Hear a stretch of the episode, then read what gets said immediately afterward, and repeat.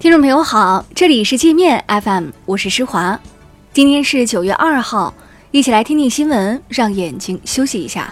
首先，我们来关注国内方面的消息。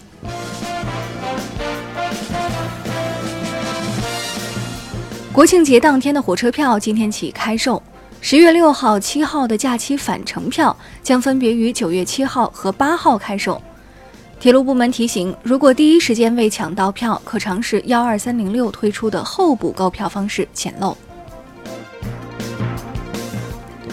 为反制美国关税升级行为，中方将从十二月十五号开始，对产自美国的 X 射线断层检查仪、彩超诊断仪、内窥镜等医疗器械加征百分之五或百分之十的关税。行业专家表示，由于有可替代产品。对这些美制器械加征关税不会导致看病费用上涨。网传非洲猪瘟走私疫苗已在各地养殖场投入使用。农业农村部官员辟谣说，目前全世界都还没有批准上市销售使用的非洲猪瘟疫苗，生猪养殖户要当心上当受骗。九名在美国亚利桑那州立大学读本科的中国学生入境美国时遭海关扣留遣返，原因不明。学校校长致信白宫，要求政府给个说法。不久前，曾有一名考上哈佛的巴勒斯坦学生因朋友返美遭连坐，被美国海关遣返。格力和奥克斯又撕起来了，在被格力举报空调能耗不达标两个月后。奥克斯以牙还牙，举报格力出口沙特的空调因能效问题被召回五千七百多套。格力予以否认，还称奥克斯空调因能效不合格和安全问题被沙特列入黑名单。波音七八七再出事故，本月一号，一架从上海飞往温哥华的该型客机起飞三小时后，驾驶舱风挡玻璃破裂，紧急备降东京，所幸无人受伤。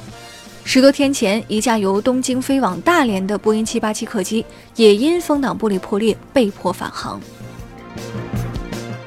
中铁联手北京、河北、山东等省属国有交通建设企业，投资九百七十二亿，组建了雄安高速铁路有限公司。该公司除了负责京雄高铁日常客货运输，还将开发雄安到河南商丘、山西忻州的高速铁路。湖北恩施白杨坪镇朝阳坡小学发生一起伤人事件，据当地官方通报，有十名学生受伤，受伤学生已送往医院救治，嫌疑人已被警方控制。香港知名月饼公司大班面包创办人之子郭永维在社交媒体发帖支持乱港分子，遭内地及香港市民怒斥，中秋不会再买大班月饼。郭永维随后赶紧删文道歉。目前，大班公司相关商品已被电商平台下架。智能手机计算器全线阵亡，有网友发现，用苹果、华为、小米、OPPO 计算器测试百分之十加百分之十，结果竟然是零点一一。我们也测试了一下，不仅是百分之十加百分之十，结果是错的，用任何两个百分数相加，结果也不对。大家有空可以试一下，看看是不是这样。那我们接着再来看国际方面的消息。美国在日韩贸易战中拉偏架偏袒日本，引发韩国不满。韩国要求驻韩美军抓紧归还二十六个军事基地。朝鲜战争结束后，美军在韩国建立了八十个基地，目前已有五十四个集中迁到了韩国平泽市，剩下的二十六个基地，美军迟迟未动迁。川普强买格陵兰岛不成，在岛上点燃了岛独风波。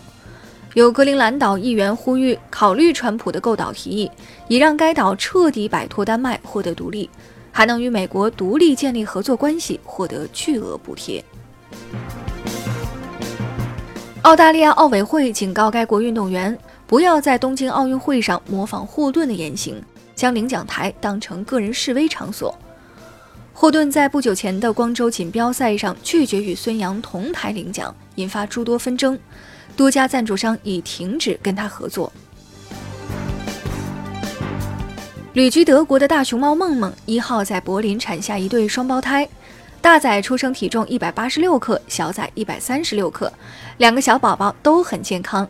这是第一次有大熊猫幼崽在德国出生，德国人已经期盼了很久了。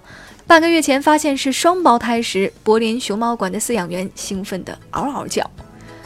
那好了，以上就是今天节目的全部内容了，感谢您的收听，我是施华，欢迎您下载界面 App，在首页点击试听，找到界面音频，更多精彩内容等着您收听。